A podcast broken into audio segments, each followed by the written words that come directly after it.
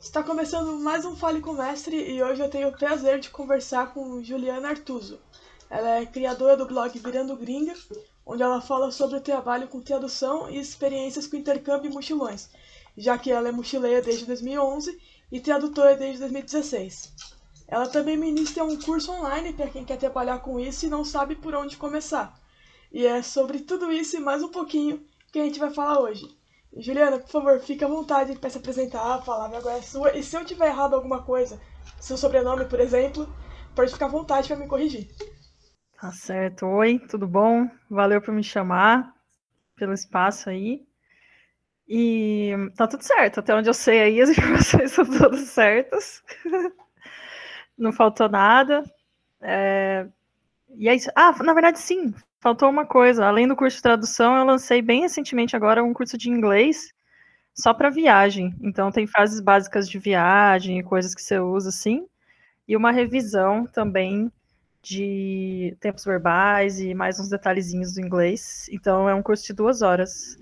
Então agora tem praticamente dois caminhos aí, né? Se a pessoa não sabe inglês, ela pode fazer esse curso, e se ela já sabe, ela pode tentar ser tradutora. E é isso. Eu tô animada para responder aí as perguntas que tiverem e ajudar a galera aí. Certo, perfeito. É, eu não lembro de agradecer, mas primeiro eu tenho que agradecer a sua participação, claro, por ter aceitado o convite, disponibilizado um tempo para estar tá aqui conversando com a gente. E para começar, eu queria saber quais idiomas você fala e qual você domina mais, além do português, é lógico.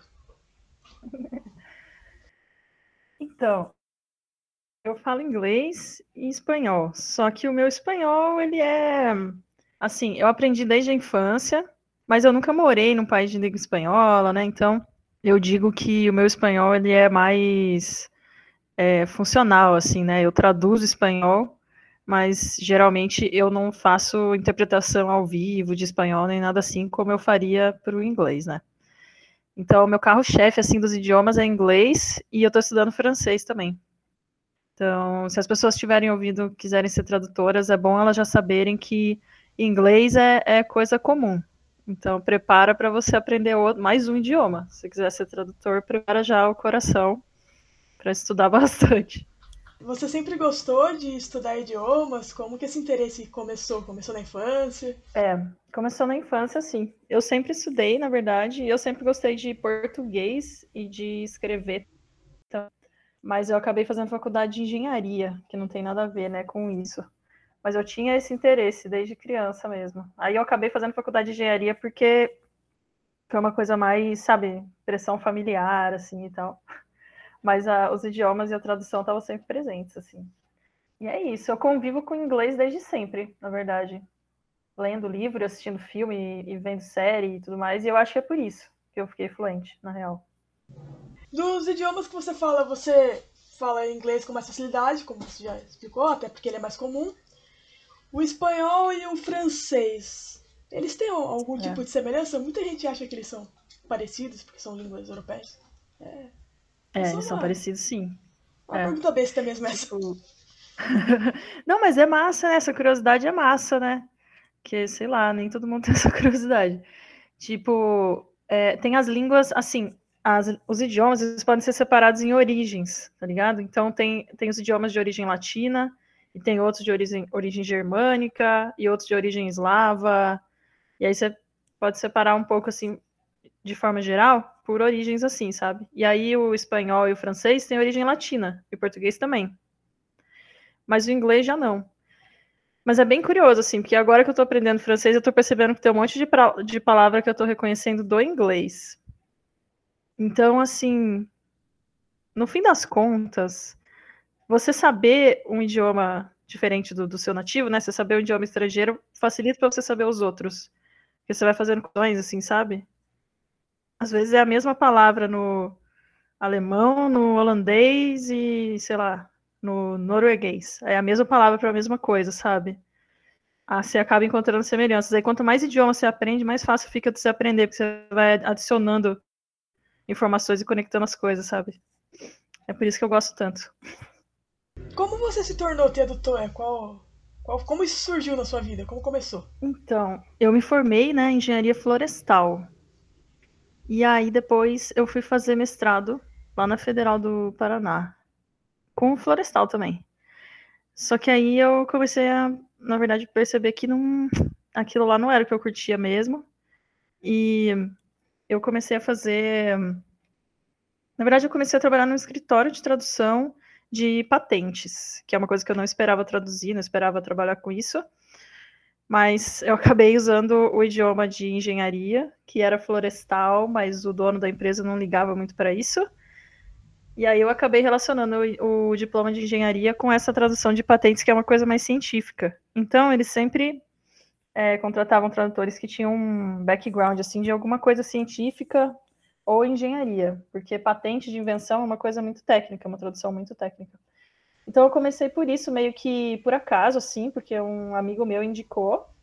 Eu ia dar aula de inglês para poder fazer o mestrado e me sustentar, né? Eu ia dar aula de inglês, mas daí é, o contato da professora que, que meu amigo tinha arrumado, essa professora tinha virado tradutora. Daí ela falou: Meu, se eu era professora e virei tradutora e consegui, eu acho que você também consegue. Eu fui professora há muitos anos, né? Tipo, durante a faculdade eu ensinava inglês também para ganhar uns trocadinhos. Então eu acabei usando essa experiência e deu certo, assim, foi por causa de um contato. Eu nem sabia que a carreira de tradutor existia, na verdade. Então, por causa do contato dessa moça, eu fui trabalhar no escritório e depois disso eu comecei a aprender um pouco mais, assim, sobre ser freelancer. E aí eu comecei a trabalhar no escritório em 2016 e virei freelancer em 2018, quando eu fui demitida do escritório por essa mesma moça que foi o contato para eu entrar lá. foi uma história meio.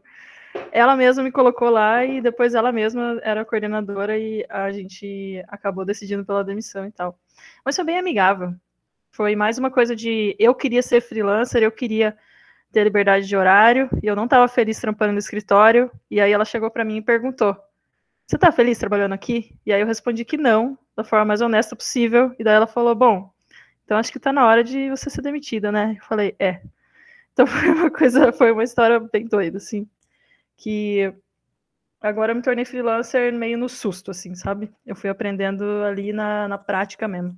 Entendi, então meio que inglês ele, ele já estava na sua vida, então não foi como se você entrasse na, no, em trabalhar com o idioma no susto, você já fazia bicos disso. É, eu fui professora contratada mesmo, fui contratada CLT da, da Wizard, dei aula na FISC também, dei aula em outras escolas. Então, eu trabalhava com idiomas e eu achava que o meu conhecimento de inglês estava reduzido a isso. Ah, eu vou ensinar inglês. Eu não sabia que eu podia traduzir, entende? Aí depois que eu acabei descobrindo que eu poderia traduzir, na real. Porque ser professor de inglês não é não era meu sonho de carreira, assim, porque na minha cidade, pelo menos, não pagava muito bem. Então eu estava procurando algo que pagasse bem e também a liberdade geográfica professor de inglês até dá para fazer, mas tradutor eu acho que é mais fácil de fazer isso. Ou pelo menos é mais fácil para mim, porque eu gosto, né? Enfim, não sei.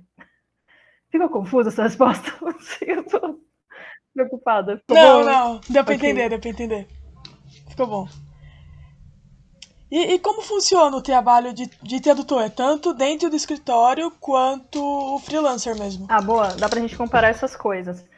Então, é, você pode ser contratado por um escritório de tradução, que é especializado em traduzir, e daí as empresas vão vir de fora e você vai traduzir um montão de assunto.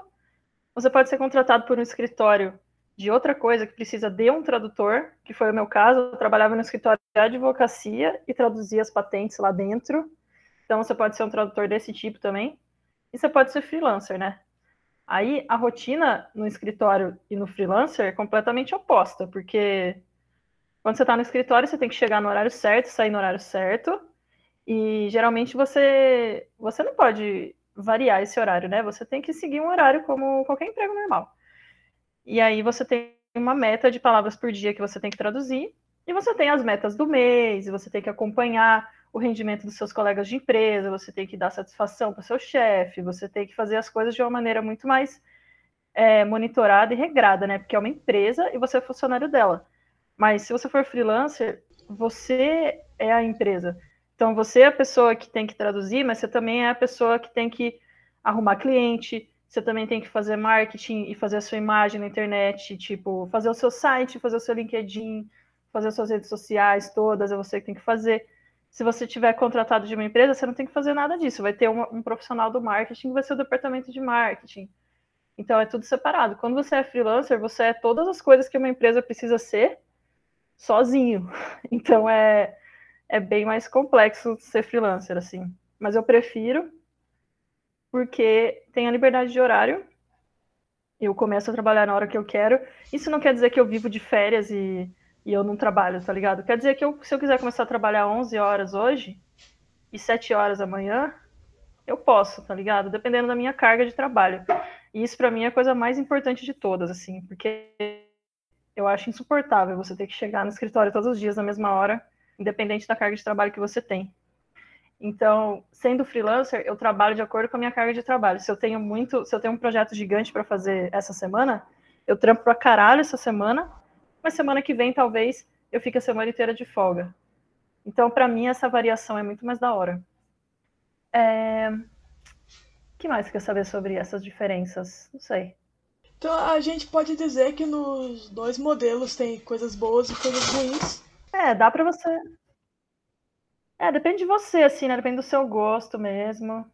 É que eu não gosto de, dessa coisa de escritório, de você tem que ir, sabe? Eu acho isso muito chato, até porque Ainda mais se você mora em cidade grande, tipo São Paulo, assim, sabe? Que você tem que ficar duas horas no trânsito, duas horas no metrô, pra você chegar no lugar, pra você fazer um trabalho que você poderia fazer na sua casa, sabe? Eu acho isso muito absurdo. Porque para ser tradutor, você precisa de um computador para traduzir e o software de tradução e as coisas, né? As tecnologias que você precisa. Mas no fim das contas, você precisa de um, de um computador só, né? Então eu achava absurdo isso, que eu tinha que ficar indo no escritório para fazer um bagulho que eu poderia fazer na minha casa. Então, para mim, o freelancer supera muito por causa disso. Mas tem gente que gosta de rotina e tal, né? Tem gente que curte esse tipo de coisa, porque trampar em casa também é difícil, nem sempre você consegue focar, você fica meio. É, tem gente que não consegue focar de jeito nenhum em casa. Então vai da pessoa mesmo, né? É, acho que vai da pessoa. É, tem toda essa questão de que você faz um trabalho que você demandaria muito mais tempo em, em menos tempo. Não o trabalho em si, mas porque você teria que se deslocar até lá. E agora tá meio que todo mundo tendo que obrigatoriamente aprender a se virar no estilo home office. É, então, eu fiquei na vantagem, né? Porque eu já tava de home office desde 2018. Aí veio a pandemia, todo mundo desesperado, tipo, meu Deus, sem trampar na minha casa. E eu já tava sona na minha casa, trabalhando dois anos. Você, tipo, mó paz. É, sobre software de tradução, é, é, é específico? Algum específico? É, tem vários. Eu nunca tinha ouvido falar. Ah, deixa eu ver por onde começar então. É, assim, ó. Tipo, tem um software de tradução que ele faz uma pré-tradução para você, automática, feita pelo computador mesmo. E aí você edita e aprova. E tem outros que não fazem isso. Mas eles te ajudam a automatizar os textos que você está traduzindo da mesma forma, separa o texto em segmentos e dá para você montar glossários dentro desses softwares também. Aí você pode montar os glossários por assunto. Aí ele vai identificar as palavras automaticamente para você. Então, tipo, um software de tradução é um negócio que te ajuda a organizar o texto que você está traduzindo ou a legenda que você está fazendo, para você não ter que fazer tipo no Word, sabe? É mais uma coisa assim, é um, é um programa especializado para você traduzir as coisas, é, que vai ter um visual especializado para você traduzir, que vai facilitar o, o fluxo do, do, do processo de tradução. É, será que eu explico mais? É, acho que eu entendi. Ele, ele significa mais para agilizar o processo. É, sabe? Porque você vai traduzir um texto Imagina, você pega um texto lá em inglês e daí você vai traduzir como? Você vai abrir o um negócio em inglês no Word, vai abrir um Word em branco e vai digitar, sabe? Vai demorar o dobro do tempo. Aí se você fizer num software especializado, vai ter essas coisas, sabe? Que vai agilizar, é basicamente isso. Aí tem uns que é pago, tem uns que é gratuito, tem uns que são online, e daí não tem. É, tipo, por exemplo, tem um software de tradução online, não é bem um software, é um site, né? Um serviço, sei lá, que chama MateCat. Aí, que acontece, todo mundo que traduz no Medcat alimenta uma memória de tradução. E essa memória, ela guarda frase por frase, palavra por palavra do que foi traduzido. E aí, quando você está traduzindo uma coisa nova, que alguém já traduziu, ele vai lá e faz um match. Aí ele fala, ó, oh, alguém já traduziu isso, esse trecho aqui está 50% traduzido já. Então ele agiliza a sua vida pra caramba. Mas qual que é o ponto negativo? Todo mundo está traduzindo mesmo. Se você quiser uma privacidade extrema, se você estiver traduzindo uma patente de invenção que ninguém sabe, você não pode fazer no Medcat, por exemplo, porque não tem a privacidade. Aí vai ter outro software de tradução que vai ter recursos de privacidade. Tipo, depende muito do seu trabalho, do assunto que você traduz, dos textos que você faz, qual é o seu cliente e tal. Tem dezenas de softwares de tradução, cada um funciona de um jeito. É muita coisa pra gente falar. Mas acho que deu pra pegar a visão geral, assim, né? Deu, eu achei isso muito interessante, porque eu acho que a maioria das pessoas, quando ouve, ah, eu sou tradutor, vai pensar no cara sentado em frente ao computador, um texto em inglês, um dicionário aberto. É, e boa sorte, sabe? É, vai. Isso, vai fazer tudo da cabeça. Vai pensar numa coisa meio arcaica. Mas era assim, né? Quando começou a profissão era assim. É que agora tá muito de boa. Sim. Ainda bem, a tecnologia ajuda às vezes. É, ser tradutor agora é muito mais fácil do que nos anos 70, 80. Nossa, muito, muito, muito mais fácil. Com certeza. É, sobre mochilão e intercâmbio. Qual dos dois você fez primeiro? É, eu fiz intercâmbio primeiro, em 2011. Eu peguei um intercâmbio de trabalho e fui para a Holanda trabalhar numa empresa de mudas, né? Porque eu estava na faculdade de engenharia florestal ainda. Aí eu fui trabalhar numa empresa de muda, de árvore, para eu ficar num país que falava inglês e aprender inglês por imersão, que é você ficar no país, tá? aprender falando no dia a dia, né? Porque agiliza muito, né? É muito mais rápido você aprender assim num país falante do idioma do que você aprender numa escola no Brasil, né? Você aprende metade do tempo, pelo menos para mim. E aí eu fui para lá trabalhar, então eu fiz um intercâmbio de trabalho que chama, que é o Work Exchange. Aí eu tinha um salarinho em euro, e eu pagava, tipo, 150 euros de aluguel, muito barato assim, morava, dividia casa e tal. E aí o resto do dinheiro que sobrava do meu salário eu viajava. Aí nessa viagem foi um intercâmbio de trabalho misturado com um mochilão, assim. Aí foi nessa viagem que eu fiz. É... Eu fui para Marrocos pela primeira vez, eu fui para França, fui para Inglaterra, para Bélgica, Roma, Itália, Espanha, eu fiz ali aquela Europa Central que as pessoas fazem mochilão tradicionalmente, assim, com exceção do Marrocos, que eu achei um pouco mais diferente. E então foi isso. Aí eu comecei a mochilar. Aí depois disso, eu fui fazer o segundo intercâmbio, que já era com bolsa de estudo, que é outra modalidade diferente do Work Exchange que eu fiz lá no começo. Então, o intercâmbio com bolsa de estudo foi aquele Ciências Sem Fronteiras, que era um programa do governo que tinha sabe? Sim. Aí, é, não sei se eu preciso explicar para as pessoas o que é o Ciências Sem Fronteiras nesse caso. Acredito que não, é, foi bem conhecido. É, né? Bem conhecido. Então é isso. Aí eu passei um ano de Ciências Sem Fronteiras lá estudando. Aí o terceiro, eu fiz um terceiro intercâmbio que era uma bolsa específica da minha faculdade, que eu estudava na Exalc, que é a USP no campus Piracicaba, que é o campus assim mais de agricultura, um dos, né? Tem vários, mas é um dos campos de agricultura. Aí tinha uma bolsa lá que chamava Bolsa USP Empreendedorismo. Aí me candidatei nela para fazer aula de empreendedorismo na Alemanha. Aí o processo seletivo era uma, uma disciplina que a gente fazia, que a gente meio que inventava uma empresa de acordo com os métodos de um negócio que chama Lean Canvas, que é um método específico de um cara para a criação de uma empresa, tem várias coisas nesse método e tal. Aí a gente aprendeu sobre esse método e foi para a Alemanha para um concurso para tentar emplacar a nossa empresa é, num concurso de empreendedores, tipo, estudantis e tal, de várias universidades do mundo, Estados Unidos, China, Alemanha, Brasil, é, Polônia e mais algum país que eu esqueci. E daí, esse foi o terceiro intercâmbio. Aí eu passei três meses na Alemanha, um pouco mais, três, quatro meses.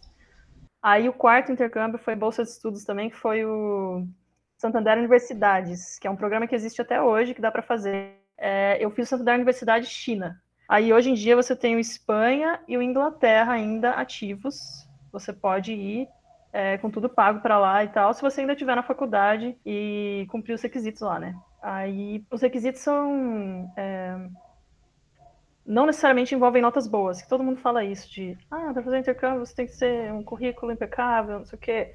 Nesse caso, nem tanto. É mais tipo, se você faz uma carta de motivação muito boa e o intercâmbio faz sentido de acordo com a sua formação e quem você quer ser no futuro. Então, os intercâmbios do Santander são muito relacionados a. É, eles pegam muitos alunos de relações internacionais, direito, são muito relacionados a, a essa coisa dos estudos de boas relações entre os países e sustentabilidade também. Então, se a sua carta de motivação for muito bem feita e for condizente com os objetivos do programa que você está se candidatando, e você tiver um TOEFL com nota alta, que é o teste de inglês de proficiência, você tem mais chance de passar do que você, se você tiver um currículo acadêmico super incrível, sabe?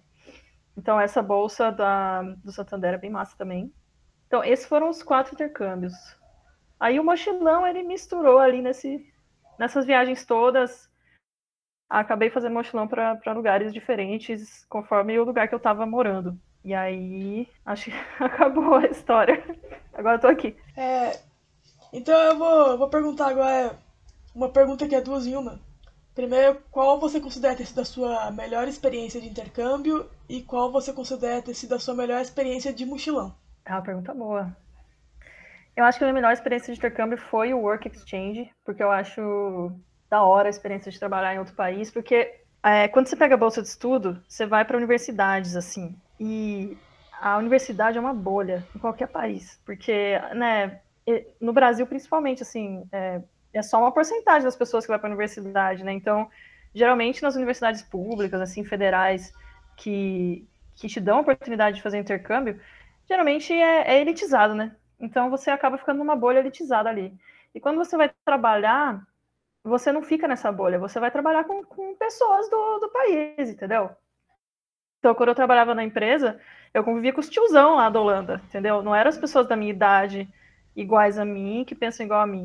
Eram os tiozão, é, aleatório, umas tiazinhas. Tinha Suriname, que era casado com um holandês, que ela mal falava inglês direito. Tinha uma mulher chinesa, que era o mesmo caso. Tinha muito imigrante ali. Então é uma experiência bem mais pé no chão e bem menos elitista que a experiência universitária, assim. Aí eu achei muito mais da hora. Eu gostei muito. E eu queria fazer work exchange na Austrália, porque eu queria juntar uns dólares e terminar de conhecer a Ásia ali. Quem sabe depois de vacinar vai rolar. Ah, e a experiência de mochilão. Uh, eu acho que meu mochilão preferido é difícil de falar, porque cada país é cada país tem o seu tem a sua coisinha que faz o país ser especial, assim. Mas eu gostei muito de ir na Turquia, eu achei muito foda, porque eu não esperava que o país fosse tão legal assim, que tivesse tanta coisa para, tanto restaurante bom para comer, tanto museu para ver, tanta coisa para ver. É, eu achei até parecido com o Brasil, assim, tem gente que acha que é mais pobre do que o Brasil, mais desorganizado e tal, mas eu acho que, tipo, eu não me senti tão deslocado assim quanto eu pensava, eu achei a Turquia muito da hora e muito bonito mesmo, as mesquitas e tudo que eles têm de coisa histórica para ver, e Peru eu achei muito foda também, porque eu não esperava que, também não esperava que Peru fosse tão cheio de coisa para fazer com tanta coisa legal assim, e não é tão caro também quanto viajar para Europa, porque a Turquia... É é tão caro quanto viajar para Europa, assim, né? Viajar para Turquia. Talvez um pouquinho mais barato, mas continua sendo caro. E viajar para o Peru é mais barato, porque é aqui do lado. E eu também gosto de valorizar a América Latina. Então, Peru é um dos, é o meu segundo mochilão preferido, assim. É um lugar que eu iria de novo. Ficou faltando muita coisa. Eu fui só para Cusco e vi Machu Picchu, vi algumas coisas em volta de Cusco, mas ficou faltando Lima, ficou faltando Titicaca. E América Latina tá faltando pra caramba. Então, a minha vida é ficar planejando onde que eu vou trabalhar na Austrália e depois eu vou explorar a América Latina. A minha vida é ficar planejando as viagens uma atrás da outra. Respondeu? Respondeu muito bem. É... Hum. Primeiro eu queria dizer que seu plano para quando essa loucura de pandemia passar é um plano muito bom. E já emendando nisso, para quem está planejando fazer o primeiro intercâmbio ou o primeiro mochilão quando tudo isso acabar, você tem alguma dica de por onde começar? Hum, por onde começar? É escolher o, pra, o país para você poder fazer os alertas de passagem aérea, né? Eu sempre começo pela passagem aérea, porque é o mais caro de todos. então, você tem que decidir primeiro para onde você quer ir, pelo menos a região. E aí você bota lá no Kayak, no Skyscanner, no Voopter, no Google Flights. E aí você dá uma procurada nas passagens aéreas E aí você começa a planejar sua viagem por aí. Porque se você não acompanhar as promoções de passagem, não achar as datas mais baratas, você vai pagar absurdo. Então eu começaria por aí. E também começaria fazendo inscrição na World Packers, porque hospedagem é a segunda coisa mais cara. World Packers dá para você trocar trabalho por hospedagem, então dá para você fazer esse esquema e pagar muito, muito, muito menos. E tem alguns anfitriões também que tem refeição inclusa. Então já é a, a terceira coisa que você pensaria que é a alimentação também, às vezes já está inclusa ali. Então vejo vantagem para caramba no World Packers. Inclusive sexta-feira, na próxima sexta-feira, eu não sei quando que o episódio, o episódio vai ao ar, mas a gente está gravando numa quarta e tal. E na sexta-feira, daqui dois dias, eu estou indo fazer uma viagem pela World Packers para São Pedro, aqui pertinho de São Paulo, num retiro de yoga. E aí eu vou fazer uma coisa que geralmente é caro, né? Que também é um negócio meio, meio elitizado, assim, que é esses retiros. Mas Cold Packers está dando para fazer, é, sem pagando só anuidade mesmo. Tem as refeições inclusas, né? Eu vou só ajudar eles a cozinhar, basicamente. Eu vou cortar legumes e ajudar na cozinha lá. E em troca disso, eu vou poder fazer todas as aulas de yoga e todas as meditações, todas as coisas que tem disponíveis lá no, no retiro. Então tá, vai ser bem massa essa experiência também. Parece ser uma experiência ótima. Até pela troca de trabalho, pela troca de vivência. Já que eu perguntei a sua melhor experiência de mochilão, eu acho justo eu perguntar também se você tem alguma experiência ruim. Nossa, eu. Essa pergunta que as pessoas fazem do ah, conta um perrengue aí, não sei o quê. Eu não tenho muito perrengue. O que eu tenho é, é perrengue que toda mulher passa viajando, que é eu fui seguida por um cara na Turquia e eu, eu entrei numa mesquita para fugir do cara. Tipo, ele ficou me seguindo, ele viu que eu tinha essa cara de pessoa que não era de lá, assim, pessoa de fora tal, e Aí ele percebeu, eu tava com a mochila nas costas também. E aí ele ficou falando inglês comigo e tentando me convencer de que ele deveria ser o meu guia, porque ele era estudante de história. Mas é muito embaçado você dar atenção para pessoas aleatórias, assim, em países desconhecidos. Então eu falei, não, não vai dar. E aí, a partir do momento que eu falei que não ia dar, ele começou a, a me seguir mais ainda e falar comigo mais ainda. E aí eu tive que entrar na mesquita para fugir do cara, porque tem uma área dentro da mesquita que é só de mulher. Então eu pensei, essa vai ser a alternativa que eu vou ter. Eu vou entrar na mesquita e vou me enfiar na, na salinha de mulheres, porque as mulheres rezam separadas dos homens lá. E aí eu fico nessa salinha de mulheres até o cara parar de me seguir, tá ligado? E esse tipo de perrengue, se você perguntar para qualquer mulher que viaja, esse é um perrengue extremamente comum, que é você ser seguida ou chavecada por caras aleatórios, mundo afora aí. Fora esse perrengue de mulher aí, eu não tenho tanto assim, sabe? Eu não tenho grandes azar assim na minha tipo, um grande perrengue na minha viagem. Então sempre tive viagens mais tranquilas, assim, talvez porque eu planeje muito, sei lá, pode ser. Provavelmente a prática te faz conseguir sair bem disso. É, a prática deixa você mais ligadinha, você acaba evitando as tretas antes dela chegar, você já fora. Sim. E sobre o seu perrengue, infelizmente ele é muito comum não só em viagem, né? Ele é comum o tempo todo em qualquer lugar. É. Infelizmente. No Brasil é mesmo. Sim. Como que surgiu o Virando Gringa? Eu até hoje eu não sei explicar explicar isso direito.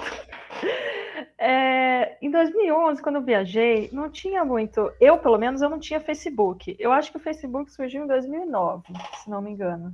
Eu não tinha rede social, entendeu? Não existia para mim Instagram, Facebook, eu não tinha, não tinha rede social nenhuma. E aí a minha mãe é bancária, e, mas ela também é artesã. E aí ela fazia várias coisas de crochê e tal.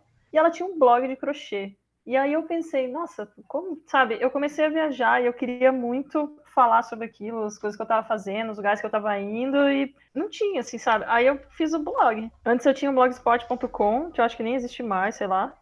E aí depois eu fiz o WordPress e aí foi evoluindo, aí depois eu passei a ter um domínio próprio e tal. Mas foi uma coisa bem espontânea, assim. E esse nome foi só porque todos os blogs que eu via, eles tinham um nome assim, tipo, ou o nome tinha viagem, ou o nome tinha mochilão. Era sempre tipo, mochilando não sei aonde, viajando não sei o quê, viagem na viagem, sei lá, vida mochileira. São os blogs de referência que eu lia. E aí eu pensei, pô, eu queria um nome que não fosse nem isso, nem, sabe, não fosse nem viagem nem mochilão. Aí eu fiquei tentando, assim, nos, nos domínios do WordPress, eu fiquei tentando até achar. Aí apareceu, virando gringa deu certo. Eu achei que soava legalzinho, era facinho de falar para as pessoas, assim, e aí surgiu. Ele nunca foi profissional, assim, eu só ficava colocando as coisas que eu tava achando, assim. E aí, lá para 2015, 2016, foi que eu comecei realmente a escrever ele pensando em vender alguma coisa, sabe? Fazer alguma coisa. Antes ele era mais um hobby mesmo. Acho que todo mundo que passou pela internet por volta de 2008, 2010, 2011, por aí, passou pela era Blogspot. E sempre surgia, ah, eu, eu queria um lugar para escrever as é. coisas e não tinha. Aí eu criei um blog. E o nome é genial. Ah, valeu. O mundo antes das redes sociais era diferente, velho. Era bem diferente, assim. O, a galera do, do, TikTok que não pegou isso não, não entende como funciona. não, não entende. É vai, vai aparecer alguém me chamando de cringe agora. Vai. Com certeza é. vai. Eu sou oficialmente a pessoa cringe, né? Eu tenho 30 anos. Então, eu sou oficialmente a pessoa cringe. Eu gosto de The Office, eu gosto de Harry Potter e tenho muito orgulho disso. Pode me chamar de cringe, de boa. Não gostar de Harry Potter é crime, na verdade. Aliás, eu, eu queria te perguntar, falando em Harry Potter, é mais uma curiosidade mesmo. A tradutora responsável por traduzir os livros do Harry Potter, ela inventou várias palavras, tipo quadribol que não tinha tradução. Você já chegou a, a ver coisas ah. parecidas acontecerem ou, ou você nem sabia disso?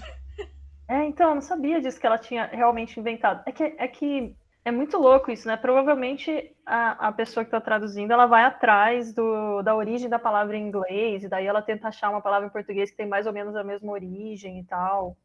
Então é um trabalho muito criativo e muito legal, assim, né, que ela fez. Porque, tipo, os nomes que ela colocou ali marcaram um montão de gente que leu, né? Assim, então se a pessoa coloca um nome brega ou tipo que não soa legal, pode significar o sucesso do livro ou não sucesso do livro, tá ligado? Fica na mão da tradutora, né? É uma coisa muito massa isso. Mas eu não lembro, cara, eu não lembro de casos assim agora, não. Já pensou se ela resolve traduzir pra futebol de vassoura? É, sabe?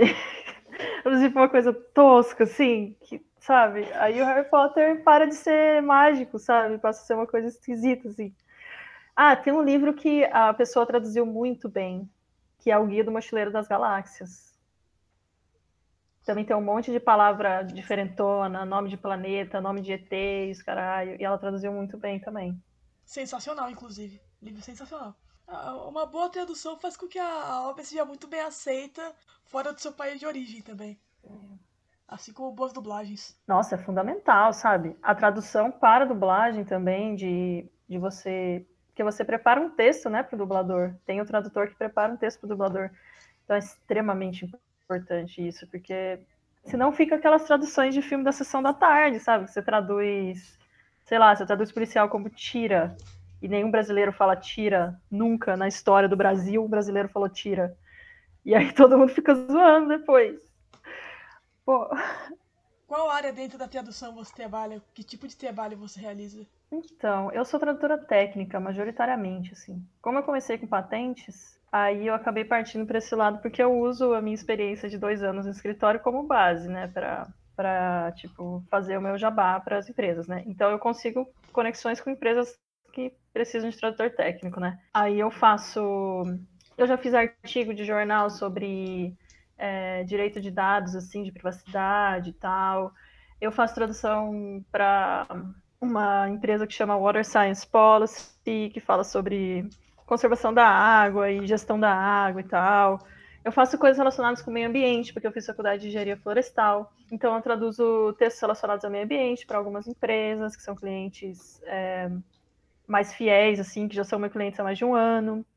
Eu trabalho para agência de tradução também de fora, que às vezes mando, mando uns trabalhos aleatórios, pequenininhos, curtinhos. E eu tenho alguns clientes fixos que vieram de contatos, assim, de amigos meus que trabalham em empresas, e aí eu fui atrás falando, eu quero ser tradutora, eu estou procurando emprego, você tem algum contato para mim e tal. Eu passei uns seis meses fazendo isso, tipo, pedindo contato, contato, contato. Então eu consegui clientes que são diversos, assim, mas a maioria das coisas é tradução técnica mesmo, que inclusive eu gosto, porque eu tenho uma formação mais acadêmica, assim, então tradução técnica eu acho muito legal. Mas eu faço legenda também, e eu tava, eu tô querendo muito, muito, muito traduzir um livro. Eu queria muito. Até hoje eu não fiz. Aí tô vendo umas ofertas, assim, tô procurando, tô procurando editora para ver se eles me aceitam, tô nesse processo agora. Mas eu já traduzi, eu já traduzi aquelas, sabe a legenda automática que tem no TikTok agora? É, tem pessoas que estão corrigindo aquilo. Tipo, é, existe a legenda, a legenda automática é, é gerada pela máquina a partir da sua voz. E aí a gente pega aquela legenda automática e arruma. Eu também já trabalhei nesse projeto de arrumar a legenda automática do TikTok. É um projeto que eu já fiz também. Então é, é variado, assim, tipo, quando você é freelancer, você. Cada mês você está fazendo um bagulho diferente conforme vai aparecendo nos lugares, né, que você procura. Eu procuro no Pros, por exemplo, que é um site especializado em tradutores e tal. E tem outros sites também, então eu faço de tudo. É tradução técnica, mas se você pedir para fazer literária, eu vou fazer. E se você pedir para traduzir quadrinhos, eu vou adorar. Então, é o que vier, eu vou fazer. Você já, falando em quadrinhos, você já traduziu, não, não profissionalmente, mas em fanbase de quadrinho? Tem muita fanbase de quadrinho que pegam e traduzem, disponibilizam pra galera. Já chegou a fazer isso alguma vez? Eu nunca fiz isso. Nunca fiz isso. Deveria fazer, né? Pra ter um, alguma coisa para mostrar, né? Para as editoras. É, tem. Tem várias. Tem vários grupos de fãs que pegam gente para fazer isso. Quando, por exemplo, sai um quadrinho só lá fora e o pessoal quer ler aqui. Hum. Eu já vi com os quadrinhos de Sabrina, de Mundo Sombrio de Sabrina, eu vi o pessoal fazendo. Já vi com algumas séries também. Hum. É trabalho de fã para fã. É, é, bem interessante também. Sim, é uma maneira de você exercitar, né? Mesmo que seja de graça, você tá exercitando ali, tá aprendendo e tal. Um jeito. E para quem quer começar, quem quer começar nessa área, né, na área da tradução, qual que é a, a, sua indicação de por onde começar? O que, que a pessoa faz primeiro, além, é claro, de saber o idioma? É, eu ia falar isso. Se quer começar, saiba um outro idioma. É... Olha, a primeira coisa eu acho é você testar se você realmente sabe o idioma, porque tem muita gente que fala eu posso ser tradutor, eu sei inglês, mas daí a pessoa não sabe, na real. Porque uma coisa é você falar entender e se comunicar, e outra coisa é você escrever direito, gramaticalmente correto. Então, você pode ser fluente, você pode ser a pessoa que fala inglês com todo mundo, o, o viajante que foi para os Estados Unidos e aprendeu e voltou para o Brasil, mas não é a mesma coisa de você saber escrever bonitinho. Então, para você ser tradutor, eu diria que você tem que ter um quesinho de gostar de gramática, assim, tá ligado? Você tem que ser bom de português, sempre porque você vai. Você não pode traduzir uma coisa e ter um erro ali, um erro besta de português também. Então não basta você saber inglês, tem que saber português muito bem também. E eu acho que você deve começar traduzindo textos de coisas que você gosta e você pode traduzir, que não tenha problema, assim, de direito autoral nem nada. Então, essas coisas de tradução de fã, de essas coisas pode ajudar muito, porque daí você vai praticando. E aí, quando você chegar nas empresas e tentar conseguir trabalhar mesmo, você não chega zerada, né? Sem experiência nenhuma, assim, né? Então é bom é isso, fazer umas traduções gratuitas no começo e depois é você tentar montar um currículo que que as agências gostem. Então, se você tem uma faculdade de alguma coisa, mesmo que não seja de tradução, é bom você traduzir umas coisas relacionadas àquela faculdade, sabe? Por exemplo, tem tradutores que são formados em marketing, sei lá, comunicação, medicina, farmácia. Eu sou formada em florestal. Tem tradutor que é formado em alguma coisa de TI. Tem tradutor que é programador ao mesmo tempo. Então, essa pessoa vai traduzir coisas da área dela com muito mais facilidade, vai fazer muito melhor. Então, você tenta montar um currículo com as coisas que você sabe, assim. Mesmo que você não tenha faculdade, se você fez um técnico de alguma coisa, você bota no currículo também.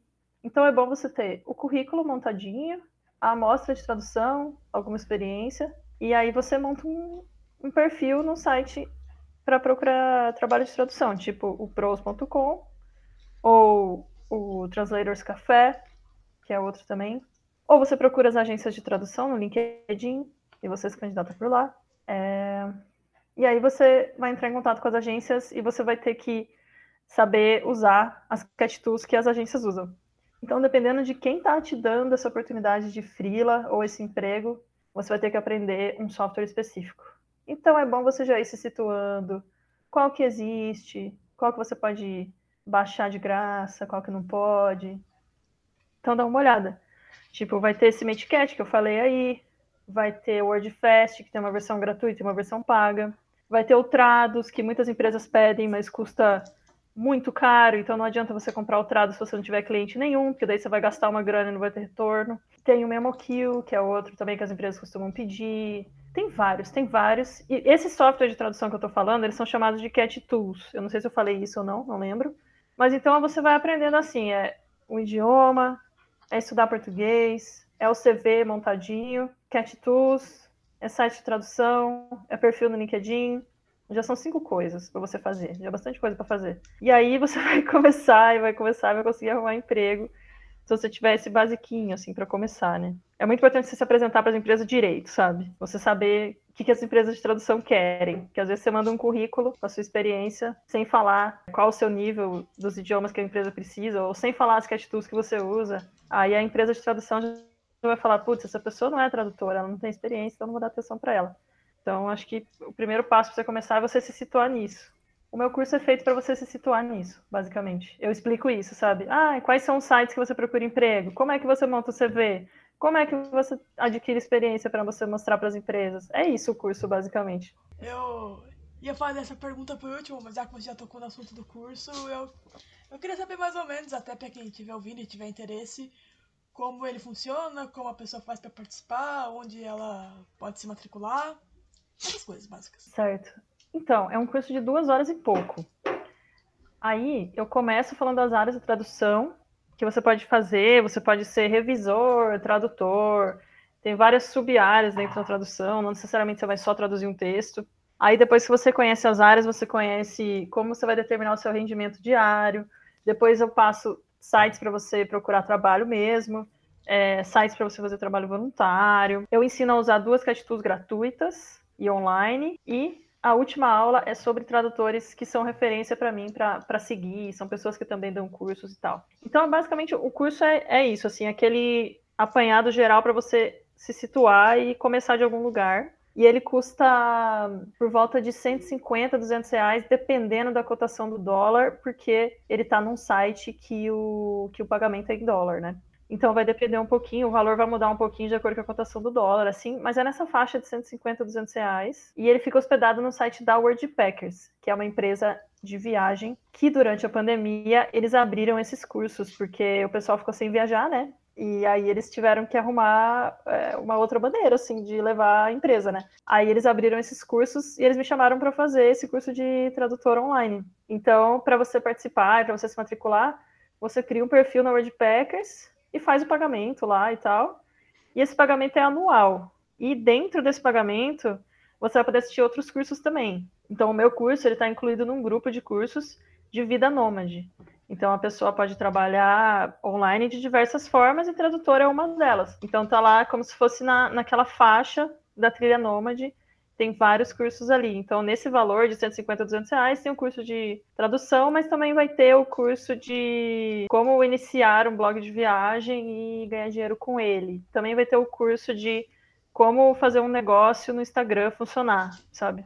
Então, vai ter vários cursos ali de, de vida nômade em geral, que é bom para você criar uma noção dos tipos de trabalho que você pode fazer para trabalhar de qualquer lugar, né? Então, mesmo que não seja para tradução, às vezes você não se dá bem com a tradução, mas você se dá bem com outra coisa que está dentro daquele grupo de cursos ali, né? Eu acho bem massa também isso. E fica barato, né? Porque você acaba fazendo um montão de cursos só por esse valor anual que você paga para usar a plataforma, né? Então achei bem massa. Eu tô vendo se eu lanço um curso independente direto no meu site, mas eu preciso aprender a fazer isso ainda. Então, por enquanto, meu curso está só na WordPackers. O curso que você mencionou no começo de inglês também? Ah, também tá lá, é verdade. Só que ele tá numa, numa faixa diferente. Ele tá na, na trilha de. Acho que é na trilha de preparar a sua viagem. Agora eu esqueci a trilha que ele tá. Mas tem três trilhas na Packers Dentro da, dentro da, da parte de cursos, está dividido em três trilhas, que é a vida nômade, planejamento de viagem e a trilha sobre como ser um voluntário da WordPackers, como trocar o trabalho por hospedagem. Então, o curso de inglês, tá, eu acho que ele está no planejamento de viagem e o curso de tradução está no Vida Nômade. Certo. Tem o mesmo valor, 29 dólares. Entendi. E tem uma pergunta que eu sempre gosto de fazer para os entrevistados, até porque, como acho que eu te disse no Instagram, quando a gente começou a conversar, eu gosto que quem ouve o podcast saia daqui do episódio tendo aprendido alguma coisa ou querendo ter interesse de buscar sobre o assunto. E eu queria saber se você indica alguma leitura sobre o assunto. Tem algum autor sobre o assunto que você indica? Então, eu gosto do livro do Matheus de Souza que chama Nômade Digital. Porque é bem prático, assim, e ele ensina coisas que eu não sabia muito bem onde procurar, tipo contabilidade para freelancer, é, sabe? Coisas que eu não pensava sozinha, assim. É um livro mais prático, assim. Eu gosto dele bastante. Agora, sobre tradução, é, assim, eu já li livros sobre tradução no sentido técnico, assim, é tipo livro de tradução médica, livro de tradução jurídica, mas isso é muito específico. Eu nunca vi um livro sobre ser tradutor mesmo, é, mas tem um livro da Laila Copan que, é, que se chama Tradutor Iniciante, mas eu nunca li.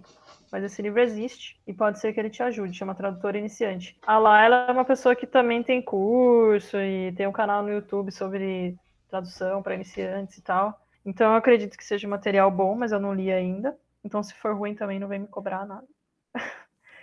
é, não me lembro agora de. não me lembro mesmo. Não, não vem nenhum livro na cabeça agora sobre, sobre a profissão em si. A maioria das coisas que eu aprendi sobre tradução foi na internet mesmo, no YouTube e nos blogs das pessoas. Entendi, é bem autodidata. É, foi bem eu fui aprendendo conforme eu fui errando e fazendo merda, e aí eu pensava, ah, tá certo, agora eu aprendi mais uma coisa, sabe? Mas foi bem assim, foi tentativa e erro totalmente. Minha carreira, ela veio da tentativa e erro total. Que eu acho da hora também. Porque eu meio que construí a minha carreira, eu fui aprendendo e fui construindo sozinha. Eu acho isso da hora pra caralho. É lógico. Bom, eu acho que é isso. Você tem alguma coisa que você quer falar? Alguma curiosidade sobre mochilão, intercâmbio? Fica à vontade. Ai, tem uma coisa. O que eu sempre lembro de, que eu gosto de falar é que se a pessoa quiser ser tradutora freelancer e ter algum sucesso, não de ser rico nem nada assim, mas ter algum sucesso, qualquer sucesso, ela precisa aprender a fazer as coisas sozinha e ser autodidata. Tipo, às vezes eu recebo pergunta das pessoas de coisas que elas poderiam ter procurado no Google. E aí eu penso, velho, se você não consegue procurar um negócio no Google, como é que você vai traduzir um e ficar bom? É muito importante. Tenha, tipo, uma sede de aprender as coisas e se virar, porque como tradutor freelancer, toda semana você vai ter que aprender alguma coisa nova. Você vai entrar numa empresa que pede uma cat tool que você não conhece. Você vai traduzir um texto de um assunto que você não conhece. Você tem que, sei lá, encontrar uma palavra de um assunto completamente aleatório que seu cliente mandou para você. Então, não for uma pessoa curiosa, que vira, que faz, vem trabalho. Você, toda semana eu estou indo atrás das agências de tradução, eu estou me candidatando nas coisas, estou procurando cliente novo, fazendo marketing, fazendo post de blog para divulgar, fazendo Instagram para divulgar. É um trabalho que você faz todos os dias, toda semana, toda hora. E não adianta você ficar sentadinho esperando vir para você, sabe? Às vezes as pessoas fazem um perfil no Pros lá e fica sentado em casa esperando o, a empresa mandar e-mail. Ah, eu fiz o perfil, estou esperando. Tipo, não é assim, você tem que procurar. Quando você é freelancer, você faz tudo. Então, se liga nisso, porque as pessoas acham que depois eu vou pra praia. Não é assim. Eu fico procurando trabalho o tempo inteiro. E eu trabalho pra caramba. Então, assim, você ser tradutor nômade não é você ficar de férias fazendo legenda da Netflix. Não é isso, gente. Por favor, não confundam isso. É, é um trabalho duro como qualquer outro trabalho, clientes e, e se posicionar no mercado como qualquer outro trabalho. Então, eu acho que isso é muito importante de falar. E você tem que estudar inglês o tempo todo, você tem que se atualizar, porque os idiomas, eles mudam com o tempo. É, por exemplo, por exemplo, no Brasil tem muitas pessoas que defendem o pronome neutro e tem as pessoas que não defendem. Mas eu sou muito contra as pessoas que ficam falando assim: ah, não tem que ter pronome neutro. Por que, que vai mudar um idioma que já está estabelecido? Porque muda. Porque o idioma muda conforme as pessoas falam o idioma. Então, se você não está preparado para você se adaptar às coisas mudando, você não vai conseguir ser tradutor. Ou você vai ser um tradutor muito chato do caralho. Então, eu acho que tradutor tem que ser uma pessoa que se adapta o tempo todo. Porque o idioma não vai ficar parado só porque você quer que ele fique parado. Eu acho que é isso. Eu me revoltei agora aqui no final.